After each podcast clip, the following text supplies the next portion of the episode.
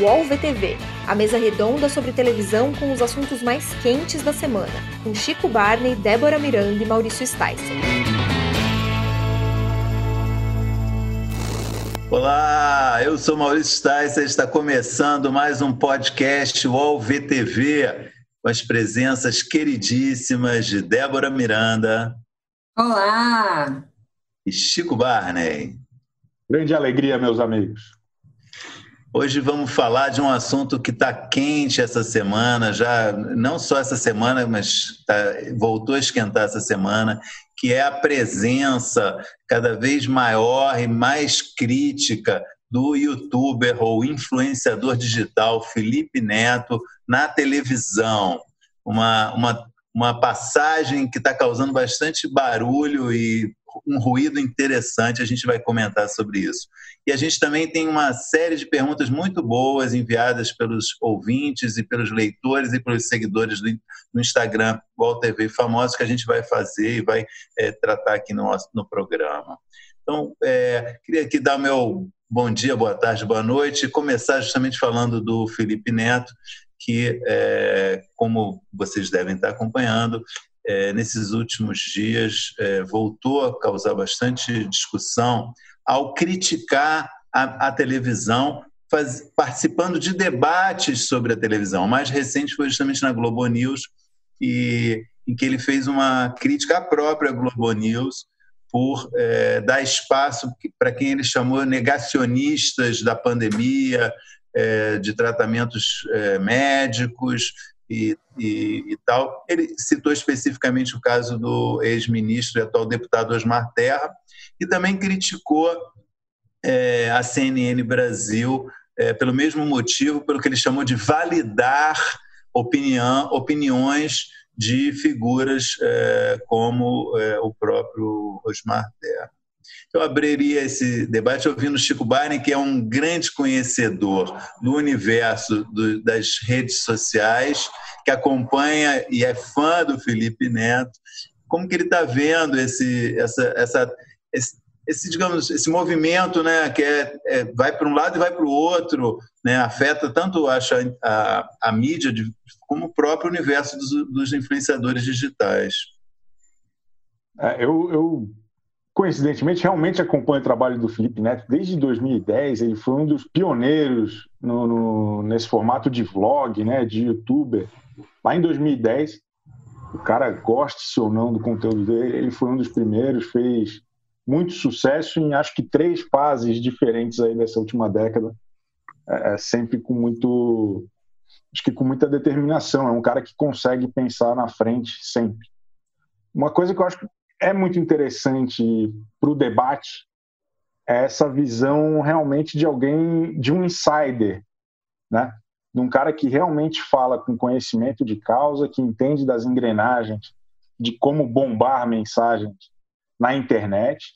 E ele, por ser um comunicador, consegue falar com muito mais clareza e com muito mais objetividade do que os grandes especialistas que a gente tem né, né, colunistas de tecnologia, desse tipo de coisa nos jornais. Então, acho que o grande é, é, o, o, grande plot twist aí dessa história do Felipe Neto participando mais ativamente dos debates jornalísticos para um público que não está acostumado a ele, né, a, a, esse universo, é justamente o didatismo com que ele consegue fa falar das coisas mais é, é específicas e escabrosas, eventualmente, e, e, acho que esse debate na Globo News foi bastante ilustrativo nisso. É, foi muito foi muito bacana ver. Acho que nunca tinha tido um debate nesse nível sobre esse assunto na Globo News, na Globo, em qualquer um desses lugares.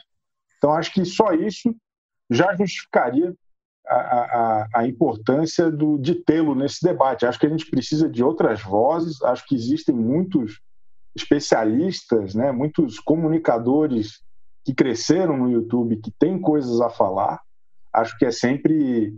É, começa a me preocupar quando é só ele, sabe? E, e quando é tudo super. É, existe um apoio muito grande. Claro, o cara está sofrendo ataques absurdos, é um negócio ridículo que está acontecendo, então é necessário apoiá-lo. Mas também, às vezes, fico um pouco cabreiro com o efeito lava-jato. de ser, sabe, de toda a imprensa, toda a mídia dar um apoio meio cego a alguma coisa, sem também fazer contrapontos críticos que eu acho que são muito importantes sempre, em qualquer contexto. Mas a presença do Felipe Neto é, é refrescante para o debate, porque traz uma visão que não é, é, é, de gente de fora, é do insider, então acho que tem sido super positivo, tem sido um movimento muito interessante. Agora é entender quem são os outros. Interessante. É, eu queria destacar é, com relação à TV, que eu acho que é um pouco o que a gente é, observa aqui, é, duas coisas que eu achei muito interessantes assim. A primeira é ele explicando um pouco como a participação dele em programas de televisão foi agravando os ataques que ele ia recebendo, né? Então, começando pelo Roda Viva, quando ele participou do Roda Viva, isso foi crescendo.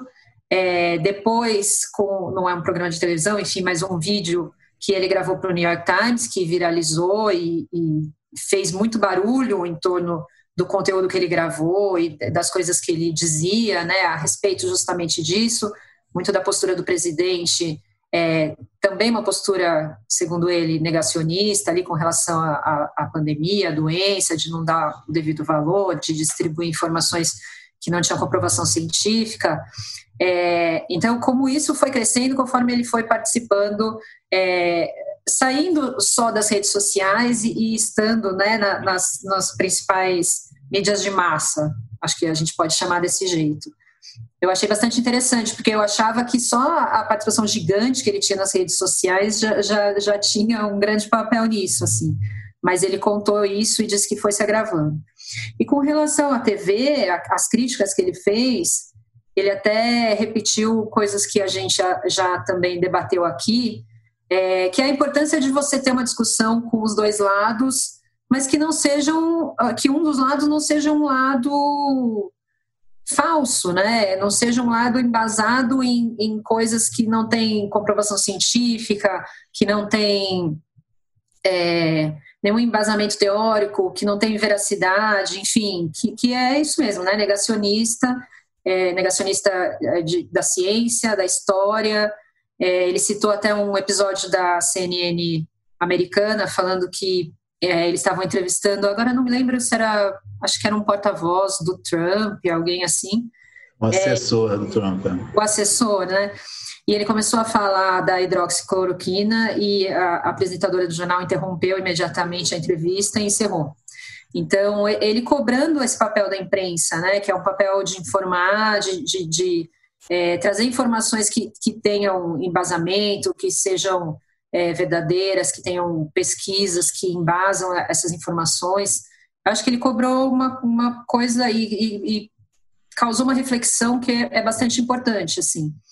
É, eu achei muito, muito interessante o que ele falou sobre a pirâmide de informação. Ele explicou muito como, como se dá essa distribuição de fake news, né? É, explicou aquele esquema da pirâmide que tem o topo que começa a, a criar para depois ir, ir, distribuindo isso.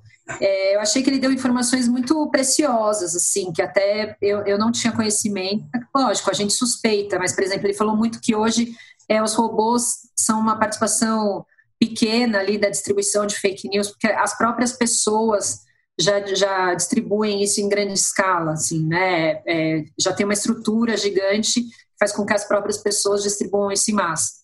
Então, achei uma entrevista muito boa, é, é, foi muito informativa e crítica à imprensa, né?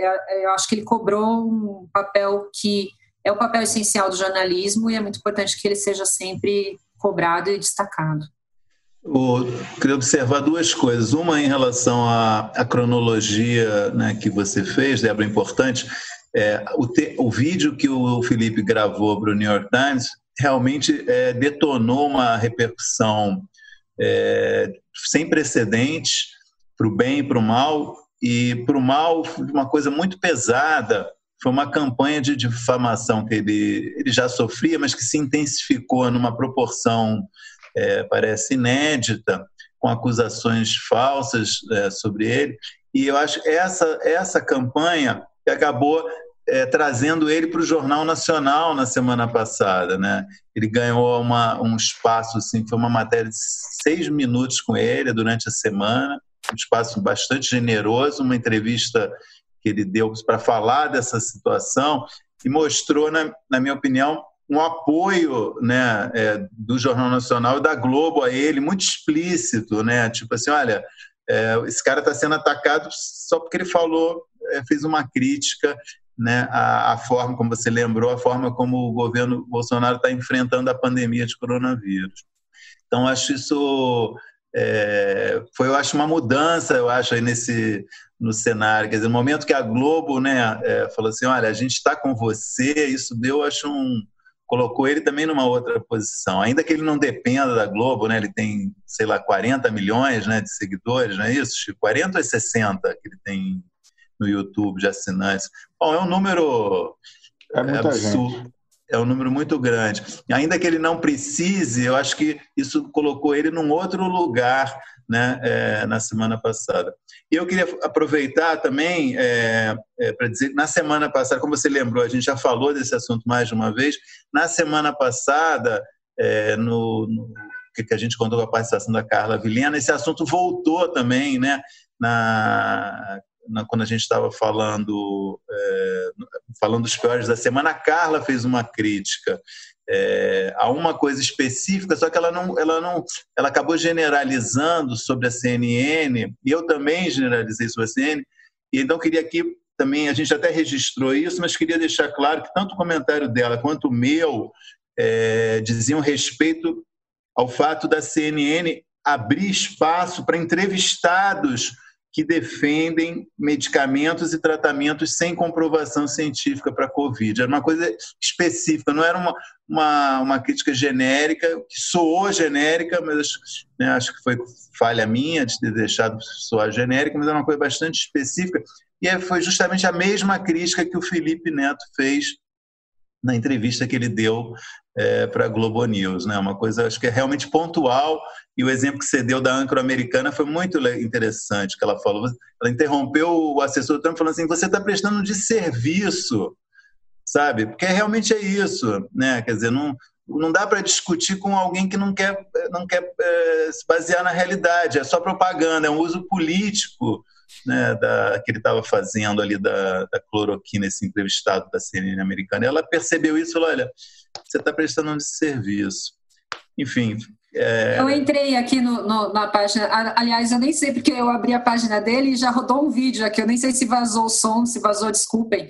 É, que eu entrando para checar o, o, o, número dele aqui, 39, 39. mil. É, é, eu lembrava que era um número perto, está é, chegando no 40, né? Isso, né? 39 milhões. É muita gente, né? E acho que fazendo uma breve retrospectiva sobre Felipe Neto e Globo, ele lá no começo ele chegou a trabalhar na Globo. Em 2011 ele teve um quadro no Esporte Espetacular, é, bem no começo do, do, do trabalho dele como youtuber e faz acho que uns três anos. Daí depois disso, enfim, ele não concordava muito com os rumos editoriais, tal, de, de, de qual era o formato e linguagem. E desde então, né, ele encampou ali uma briga de, pô, YouTube é o futuro, vamos para frente. Chegou a ter uma discussão num evento dele com um dos herdeiros da família Marinho, Paulo Marinho, na época era, era um dos cabeças da Globosat, não sei se continua essa função é, numa discussão sobre BV, né, sobre é, o método de pagamento das agências e tal. E o que eu vejo também é que de um tempo para cá o Felipe Neto, como comunicador e como empresário, entendeu que essa construção de reputação ainda hoje passa muito por uma abordagem com o público na televisão, né? Por mais que ele tenha construído fama e fortuna no YouTube, acho que ele também entendeu que existe um outro público e existe um outro dinheiro quando ele se, se une ou, ou se aproveita da maneira como ele tem feito hoje, com muito talento é, nessas últimas incursões aí, de Roda Viva, de, de Globo News. Acho que é um mas caminho interessante é... também da gente observar. É, mas o que é curioso, né, Chico, é porque ele está ele tá vivendo, né, ele, ele já tinha passado por períodos bastante difíceis né, na internet. É, inclusive que afetaram muito a saúde mental dele, já falou um pouco sobre isso. É, mas ele está vivendo agora, eu acho que o auge dos ataques, talvez, é, né, com acusações bastante graves e em massa, em grande quantidade, enfim. E, e, é o período em que ele mais está tá topando se expor, né? Que ele, em que ele está achando que de fato é importante. Ele está na TV, ele está nos canais, ele, ele dá entrevista. É, eu, eu acho isso bastante corajoso, assim, até. É. Acho que é uma coisa que está alimentando a outra, né? Acho que o, a primeira exposição no Roda Viva, que talvez tenha alavancado outras questões do vídeo no, do New York Times, outras coisas, uma própria postura mais política dele na internet, acho que uma coisa tem alimentado muito a outra, né? Acho que entendeu o quanto que a televisão, com todos os seus é, é, problemas e questões, né, de qual é o futuro, qual é o presente, ela ainda se apresenta como uma, uma relevante, né, um relevante meio ali para a gente sofisticar o debate. E acho que até por isso é tão importante a presença dele com todas as vivências que ele teve. Essa trajetória dele traz também um outro assunto, mas que acho que foge um pouco à questão da televisão, mas só queria mencionar de passagem, que é o direito ao esquecimento, né? Porque é, ele está na, na internet já há mais de uma década né, e tem feito uma autocrítica muito severa com ele mesmo em relação a coisas que ele disse no passado. Eu li nessa terça-feira uma entrevista que ele deu a Rita Lizalcas no Estadão, em que ele conta que apagou recentemente centenas de vídeos dele do YouTube por não concordar mais com o que ele disse. E, e as pessoas, enfim, é um caso, mas tem vários outros casos de pessoas que é, criaram fama na internet, que têm sido muito cobradas por coisas que disseram no passado e canceladas né, por causa disso. E eu defendo totalmente o direito da pessoa mudar de opinião. Né? E defendo também o direito, quando é possível, se ela quiser apagar também, é um negócio dela que ela escreveu no lugar dela, ela tem o direito, eu acho, de, de se quiser, de apagar isso, não vejo nenhum problema. Eu, eu acho, eu vejo duas coisas aqui, que é tem um agravante que é o fato dele não ter começado mirando um público infantil e depois ter apostado muito nisso. É, isso é um fato. Ele começou como ainda um pós-adolescente, fazendo vídeos para adolescentes e pós-adolescentes, e, e, enfim, fez muito sucesso com isso. E aí depois, num, num estalo ali, quando o irmão dele começou a fazer sucesso para criança, ele também embarcou, que é o negócio dele hoje. É, existe um outro problema, que é a falta de maturidade ou de entendimento do público, que é um negócio muito já, um problema muito antigo, que é separar a obra do, do autor. Assim, eu, eu, a gente lembra o quanto que a Xuxa sofreu e ainda sofre por causa de um filme que ela fez como atriz, é, é, em, em, que ela interagia com uma criança, era Amor Estranho Amor, Amor... Amor Estranho Amor, do Walter Hugo Cury. É, um filme de arte, um filme que, que as pessoas usavam para atacar o trabalho que ela fazia com as crianças. Ela recentemente até falou no Otalab aqui no UOL, por favor, assistam o filme, vocês vão entender, né? E, então, acho que tem essa confusão do público também, de que, assim, é, essas pessoas, quando não, não estão fantasiadas, né, elas também estão fazendo personagens para crianças e tem outros trabalhos. Então tem essa confusão toda que eu acho que é muito muito interessante. É um problema muito sério do nosso mercado e, na minha no meu entendimento, sem qualquer tipo de solução. Muito bem. Débora, você ia falar algo? Não, não. Só, só isso.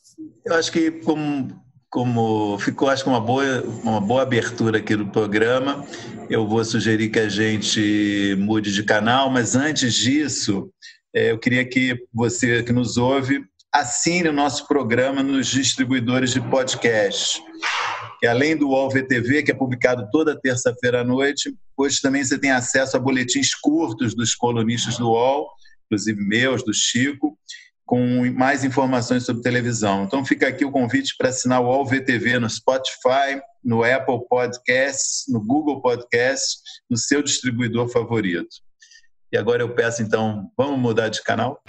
Prepare-se. Eu, Otaviano Costa e o UOL trouxemos um programa de tele... Não, não, peraí, melhor. Um laboratório de entretenimento. O Otalab no UOL. Sim, um programa ao vivo com participação de famosos, anônimos, colunistas do UOL e muito conteúdo do Brasil e do mundo. Essa mistura de elementos será ao vivo, na home e em todas as redes do UOL. Anote aí para não esquecer, viu? A nossa experiência será toda quinta ao vivo.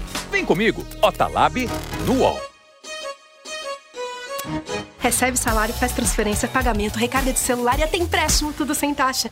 PagBank, a sua conta grátis do PagSeguro. Baixe já o app e abra sua conta em 3 minutos. Bom, a gente tem aqui várias perguntas enviadas pelo Instagram UOL TV Famosos de assuntos bem mais a menos do que a gente tratou na primeira parte do programa. Levantar um pouco o astral aqui, eu acho, né? Pelo menos. É, eu ia começar com uma pergunta do, do Ryan Sasso. Ele quer saber o que o SBT vai fazer sem o Chaves. Como ele pode se renovar? Quem se arrisca a falar sobre esse assunto? Cara, eu não. É, é, é muito estranho falar de perspectivas para o futuro do SBT por causa do, da ausência do Chaves, né? Um negócio que acabou há 30 anos e é repetido desde então. Eu acho essa situação toda muito muito engraçada, cara, muito muito estranha, né? E, e, o que mais me preocupa é que nem o pica-pau o, o, SBT tem mais. Porque era outro clássico, pelo menos da minha infância, o SBT era Chaves e pica-pau, Chaves e pica-pau. Aí depois a Record levou o pica-pau embora e também não tem mais pica-pau na Record. Fica aqui o meu, a minha reclamação. Estamos órfãos dos grandes clássicos. Pica-pau, pica-pau uma vez a Record bateu, se não me engano, a Xuxa com pica-pau quando a Xuxa fez, fazia um programa, ela mudou para o público adulto, né? Ela estava fazendo um programa para adulto na Globo à tarde. A, Globo, a Record ganhou com o pica-pau, foi um, fez breaking news. Mas, mas sobre o, o, Chaves, realmente o, é um negócio incrível, né? Como uma coisa se associa tão fortemente uma emissora. Acho que tem um casamento entre o Chaves e o SBT que é, eu acho que é, o grande, é um dos grandes fenômenos da televisão, né? como a, é, o tipo de humor do Chaves combina com o público do SBT, né? como o próprio é, formato do programa, uma coisa antiga, simples, é, com cara de velha, né? É, também combina de alguma maneira com, com o SBT, no bom e no mau sentido, por favor, não se ofendam, amigos SBTistas. A impressão até é, do é Chaves, na real, desculpa, Chico. Pode falar. Não, é que eu não entendo muito bem qual é a associação da saída do Chaves com o SBT se renovar, né? Não, não tem nada a ver uma coisa com a outra, né? A gente está cobrando há muito tempo do SBT se renovar com o Chaves ou sem o Chaves, não, não, não, não tem, não existe essa ligação.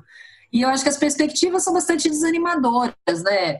É, essa semana surgiu a notícia do Aqui Agora, é, é, é, assim que o SBT pensa em se renovar, né? Trazendo o aqui agora de volta e aí voltando ao mesmo tipo de jornalismo que a gente já vem criticando há muito tempo, que está tá expondo cada vez mais falhas gravíssimas de apuração e de tudo mais, é, trazendo apresentadores que são muitas vezes é, irresponsáveis, né? Eu, eu acho que não, não tem muita esperança de se renovar. E, e, não é pelo SBT em si, eu acho que demonstra uma falta de intenção, de fato, de se renovar, de pensar em formatos que já deram certo e que podem ser é, reciclados. A, a ideia, para mim, do SBT é sempre essa, assim, não vejo uma intenção de se renovar. A impressão que eu tenho é que o SBT cresceu em torno da Vila do Chaves, sabe? Foi ali uma baldeação ali do lado tal, e tudo é meio parecido. É, é, eu acho isso muito interessante, cara. O SBT parece um puxadinho daquele barril. É, é, e tem, tem, seu charme, não é de todo, né? Tem, tem seu Exatamente. charme, tem muita coisa bacana. Acho que principalmente nos anos 90, ali, começo dos anos 2000, tinha uma, uma criatividade, uma sensibilidade, que acho que é isso que a gente mais sente falta hoje, né? De às vezes fazer coisas diferentes com pouco, ter um olhar de, de, de mundo que era muito, sempre foi muito próprio do SBT, né?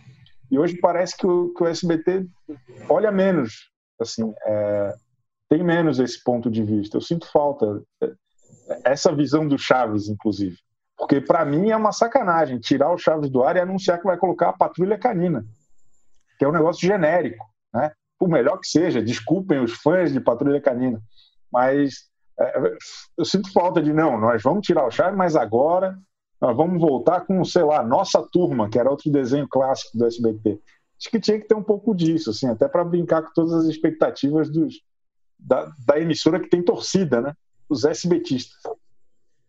Não, foi uma reação rápida porque era, foi algo imprevisto, né? Não estava no planejamento do SBT tirar o Chaves, né? Foi uma decisão que veio do México, né? Um problema lá de disputa de, é, de negócios, né? Contratos sobre de direitos autorais.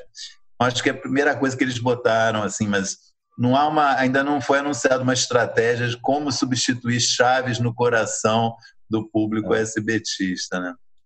Pô, é TV Animal com Angélica ou com Gugu. Tem, tem muita coisa, porque a turma ia gostar, é da mesma época. Aproveito que a Débora falou já do aqui agora, queria registrar que essa era uma pergunta do, do nosso ouvinte preferencial, Bruno Dames, que perguntou. Ah, Bruno, a... desculpa, atropelei a sua pergunta. A volta do Aqui Agora ao SBT traz sinais que a emissora quer investir em jornalismo? É... O Bruno, o, Bruno, o, Bruno, é um brincalhão. Bruno Mas tá otimista. SBT, é, é. Inclusive, como o Chico observou, outro, acho que foi nessa terça-feira numa coluna, ah, foi o Fefito que observou, o Chico comentou, cogitaram até na Mara Maravilha para apresentar o Aqui Agora, o novo Aqui Agora, né? É, isso, eu, isso eu não acho perfeito. Que isso, é o SBT que eu quero. Assim, é a sacada de chamar a Mara Maravilha para apresentar. Assim, ela tem todos os predicados. Assim, ela é conservadora. Ela, ela já uma vez no triturando já falou fake news ali. Ela, ela tem a cara. Cara, eu acho que tem jogo. Para mim foi a melhor, melhor notícia da semana. Aqui Agora é uma marca incrível, realmente. Volta e meia fala-se né, em volta do Aqui Agora. Ele voltou né, na história da SBT. Né? Ele teve uma primeira, né, a primeira passagem do telejornal que foi a que causou né, um alvoroço por ser uma coisa que a gente não conhecia aqui. Um impacto muito grande que teve no tipo de jornalismo que, que ele praticava. Saiu do ar e depois de um tempo voltou. E aí já, já voltou sem a mesma, mesma graça, o mesmo impacto e toda hora falar, ah, vamos ressuscitar aqui agora, porque realmente é uma marca muito boa, um nome muito bom, mas eu acho que o SBT deveria ter outras prioridades que não o aqui agora, né, em matéria de jornalismo, né, acho que está precisando. Já tem o primeiro impacto, né, é, a não ser que substitua o, aqui, o primeiro impacto pelo aqui agora, aí faria até mais sentido. Mas ter primeiro impacto e aqui junto com aqui agora acho um pouco demais todo respeito, Bruno, acho que não é por aí. É... Outra pergunta aqui boa para a gente responder é a pergunta do Caio de Oliveira. E ele coloca ela em termos. Eu acho que os termos da pergunta são muito bons. A Globo realmente precisa assassinar amor de mãe? Ele está falando isso porque está baseado na, no anúncio de que a Globo vai gravar somente mais 23 capítulos da novela e só vai exibir em 2021, né? Eu acho que, assim, pelo estado de espírito da Débora, que está de luto com essa notícia, eu deixaria que ela respondesse. Ó, eu, eu, tenho, eu tenho me apegado a, a informações não confirmadas, assim, sabe?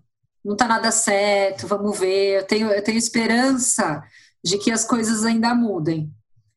É, entendo que, que é difícil retomar novela, entendo que foi um período bizarro que ninguém esperava, entendo que as gravações agora vão ser muito mais complexas, entendo que a Globo esteja tomando todos os cuidados, mas lamento, né? Lamento demais, demais. Acho que era uma novela que estava trazendo um público novo para o horário, que apesar de não ser aquele fenômeno, estouro de audiência, é uma novela que estava indo bem, é, tinha muitos admiradores, é, era uma novela de muita qualidade. Então eu, eu espero honestamente que a Globo ainda encontre um caminho para que ela volte de uma forma mais completa, que a gente possa curtir ainda o desenrolar da história como talvez não como ele foi concebido, mas de uma forma que, que faça jus a essa primeira metade aí que a gente assistiu. Então, tô, tô, tô ainda me apegando ao meu espírito poliana e pensando, não, vai dar certo. Mas ainda apostando... não é confirmado, né? Eu tô apostando tudo nessa vacina russa. se, se vier mesmo mês que vem, eu espero que Adriana Esteves e Regina Casé estejam no topo da fila para tirar essa, para tomar essa vacina. Vamos, vamos voltar com os 60 capítulos que faltavam. Leva tudo para Curicica, depois a gente resolve o resto do Brasil. A, Eu... a colunista Fábia Oliveira, do jornal O Dia, publicou hoje que aparentemente é, teve uma reunião com os atores e tal, e aparentemente só quem vai ter um desfecho realmente cuidadoso vai ser o núcleo Lourdes, que teria deixado Thaís Araújo, Murilo Benício e Vladimir Brista bastante frustrados. Vamos ver, acho que ainda não tem nada confirmado, existem grandes indícios, tristes indícios, mas a, a, a Vladimir Putin pode nos ajudar, talvez, com essa situação. É outubro a vacina, ainda tem mais dois meses para que foi anunciada, né? Eu dou minha tem vez. Duas, duas, duas, é, é, duas sugestões que eu ouvi no Twitter, muito boas para amor de mãe. Uma, infelizmente, eu não anotei na hora, então eu não lembro o nome da pessoa que sugeriu. Seria a, a Thelma, é, sabendo que a, que a Lourdes é grupo de risco, dá um jeito de infectar a Lourdes com o, o, o coronavírus e a Lourdes morrer de Covid-19. Isso daria um, seria uma, uma coisa, ou pelo menos ficaria infectada. Achei essa sugestão muito boa para como um plot twist. Infelizmente eu esqueci eu não anotei na hora quem fez a sugestão. A outra também me, me vi no Twitter, essa eu anotei, do Renê Cavaleira, que era é, se, se, não devia colocar os personagens no meio da pandemia, usando máscara, um, um longe do outro, é, se negando a abraçar e beijar, e aí entraria também a, a, a Thelma dizendo: imagina, isso aí é bobagem. Né? Também acho que seria uma coisa interessante para a novela. Aquele vídeo que você divulgou é bem legal também, né? É, exatamente. Essa, essa oposição entre a Thelma e a Luz. É um vídeo que, que a área de negócios da Globo está usando para vender a volta da novela em 2021 e mostra a Lourdes e a, e a Thelma. A Lourdes lamentando muito a pandemia e a Thelma adorando, que mantém as... A Lourdes é toda quero sair dar um rolê, né? Exatamente. E a Thelma, tô, tô amando ficar confinada aqui com meu filho, ninguém vai tirar Exatamente. o meu filho de mim. É muito bom. Eu Até espero... o vídeo promocional é muito bom, gente. Não dá. É, é bom, é bom. Mas eu, eu, eu, acho que a Globo deveria garantir pelo menos o, o encerramento originalmente pensado, que seja como um podcast. Está na moda. Tem, tem jeito, tem jeito. Acho que a gente não pode ficar refém dessa versão coronavírus de amor de mãe. Eu estou muito preocupado. Pergunta do Henrique Dante é, eu sei que o Chico tem coisas a dizer sobre isso.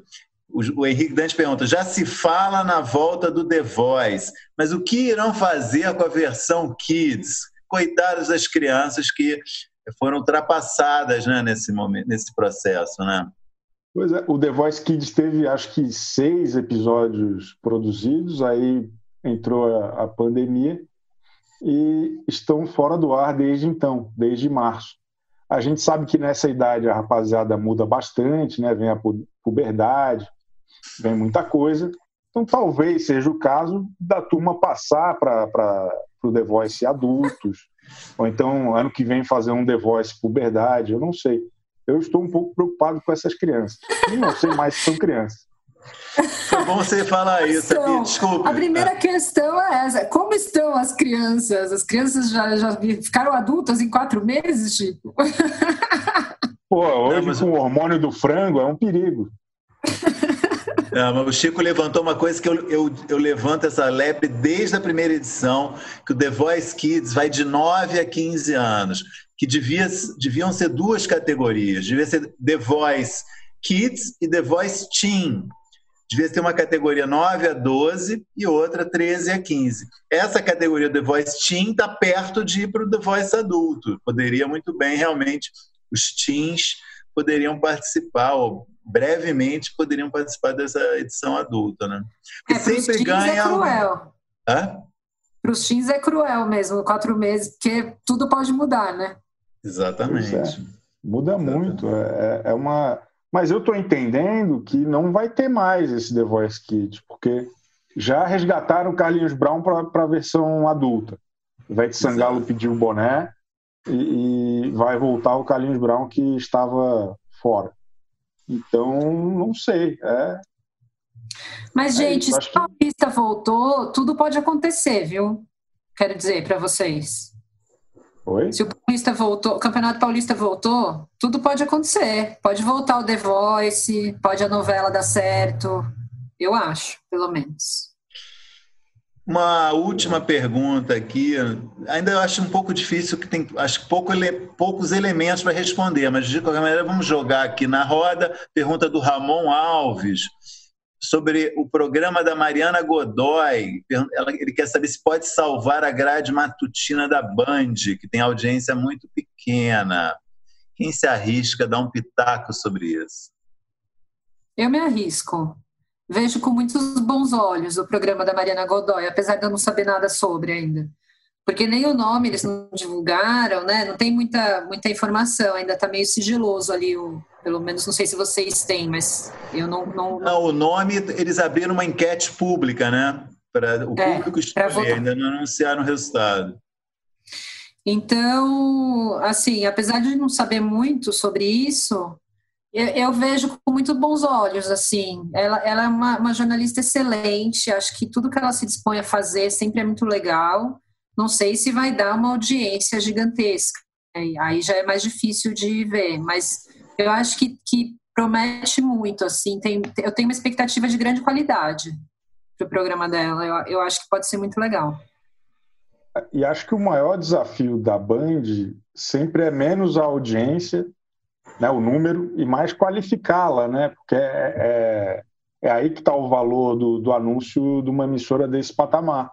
Então, acho que com o pedigree de uma Mariana Godoy, de um Zeca Camargo, acho que isso já viabiliza comercialmente uma série de possibilidades aí muito interessantes para a emissora.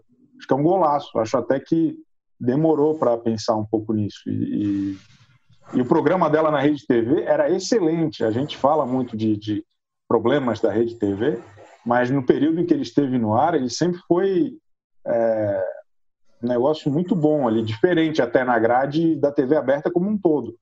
É, era um programa muito bom para a TV aberta o Mariana é Godoy excelente entrevista, né? entrevistadora, né? é. E ela é fã de quadrinhos, ela, ela gosta de Sandman. Importante deixar isso aqui anotado. Bom, estamos chegando aqui já perto da reta final do programa. É, vamos então ao nosso momento esperado. Vamos falar dos melhores e piores da semana, começando com os melhores da semana. Débora, seu destaque positivo.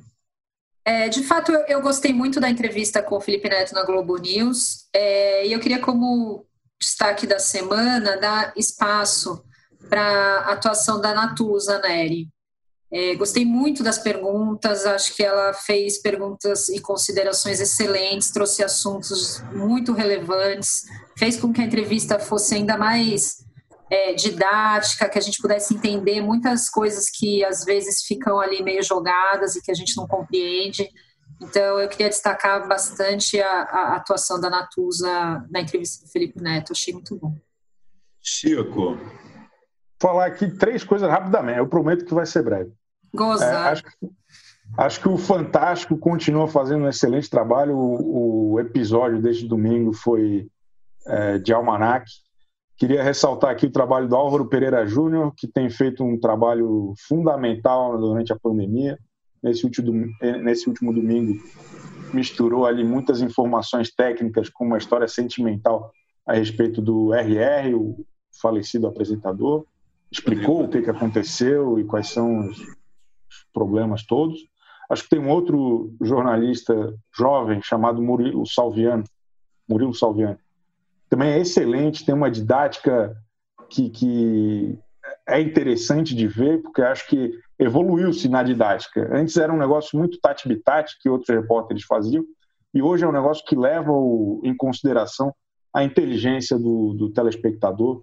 É, é, acho que esse, esse setor do jornalismo da Globo evoluiu bastante e estou gostando muito do trabalho dele.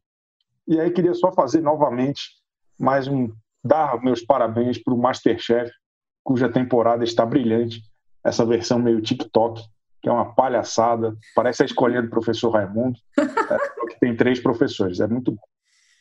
O meu destaque também, justamente, eu ia, eu ia, mencionar a matéria, acho que foi a matéria do, do Salviano sobre fake news, né?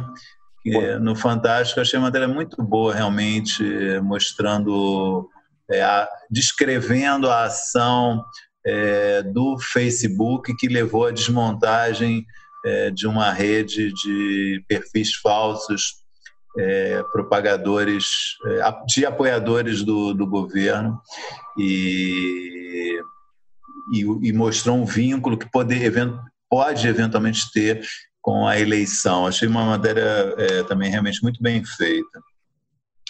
Bom, é, os piores da semana, vamos lá.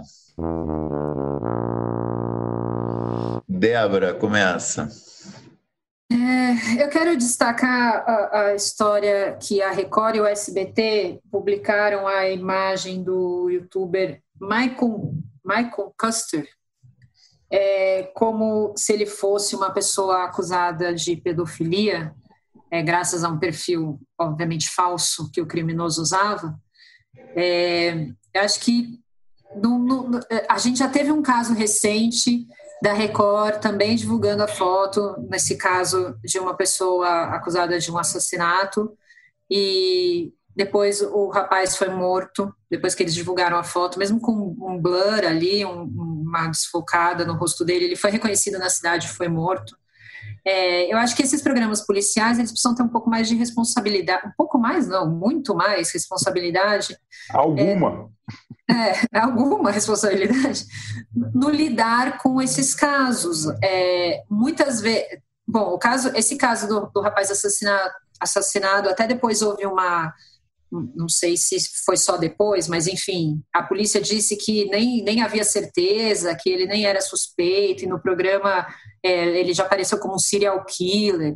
Então, assim, é, isso coloca as pessoas em risco, né? De fato, coloca a vida das pessoas em risco. Até o youtuber mesmo é, escreveu sobre isso, né? Ele não tinha nada a ver com a história, o, o, o cara usava uma foto dele no perfil e ele até escreveu com risco de morte. E é verdade, uma, uma responsabilidade dessa você pode fazer com que uma pessoa seja morta. Então, é, é, eu acho que é muito sério, esses programas policiais precisam aprender a, a preservar a identidade é, das pessoas que são acusadas, afinal de contas, elas ainda não foram condenadas, né, nem nada disso, e mesmo que elas fossem, né, a, a gente não está aí para jogar as pessoas na, na, na mão do, da, da própria sorte ali. Existe um sistema de justiça, existe prisão, enfim. Então, é, é, preciso que haja cuidado com isso. Acho que já foram dois casos em pouco tempo e a gente precisa ficar mais atento na hora de fazer esse tipo de coisa.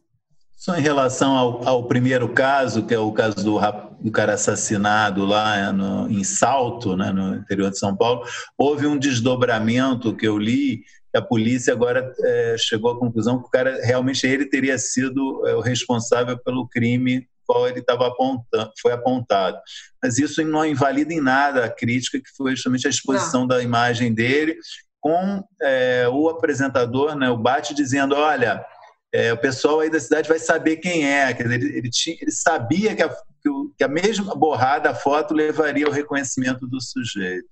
Então, eu só queria fazer esse esclarecimento que é, houve um desdobramento do caso. Ah, obrigada, eu não tinha visto o desdobramento. É, Mas, de é. fato, é isso, né? Não, não importa. Né? Se ele foi, se ele era culpado, se ele foi, se a polícia considerou que ele era culpado, ele seria julgado, preso, condenado, Exato. enfim, Exatamente. não assassinado por duas pessoas na rua. Exatamente. Perfeito. Chico, seu destaque negativo. De falou aqui hoje sobre o aqui agora no SBT, meu destaque negativo é sobre a intenção do SBT de usar alguém do mercado. A gente sabe que dificilmente esse programa vai durar muito tempo, então deixa as pessoas onde elas estão. Chama a Mara Maravilha se for para apresentar, mas acho que não precisa é, é, mobilizar a gente de fora para um negócio que a gente sabe que provavelmente não vai dar certo. Bom, eu também eu voto com a Débora em relação a, também meu destaque negativo a esse caso do, do Maicon Custer, com um agravante que eu, que eu acho que é uma coisa eu também eu não sabia disso, eu só soube nessa semana, quando estourou o caso na Record, que o caso tinha ocorrido no SBT dez dias antes. O SBT cometeu o mesmo erro dez dias antes. Na ocasião, o, o Maicon fez um vídeo reclamando. Esse vídeo era público para quem estava é, interessado no assunto. E, é, pelo visto, ninguém na Record tinha visto isso não deve ter visto nem a matéria do SBT no primeiro impacto, nem o vídeo do, do Maicon, e repetiu o erro dez dias depois, que era o SBT fez exatamente a mesma coisa, que foi mostrar a imagem é, do perfil nas redes sociais que o, o, acusado de pedofilia usava com uma foto do, de um personagem do, do, do Michael Custer. Enfim, é isso, então. É, e esses melhores... dias eu li até. Desculpa, Maurício, só. Não, não aproveitando aqui, eu estava lendo no Twitter esses dias, teve uma amiga minha que postou, né? É, estava é, é, em outro, em outro contexto, em outro caso, mas dizendo, ah, tem uma, uma frase do futebol que serve bem para essas coisas, né? Sem querer também é falta, né? Então, é, é isso, sabe? Ah, não tive a intenção de magoar, não tive a intenção de errar. É óbvio, a gente nunca tem a intenção de errar, mas você prejudica a vida da pessoa da mesma forma. Então, precisa de uma atenção aí.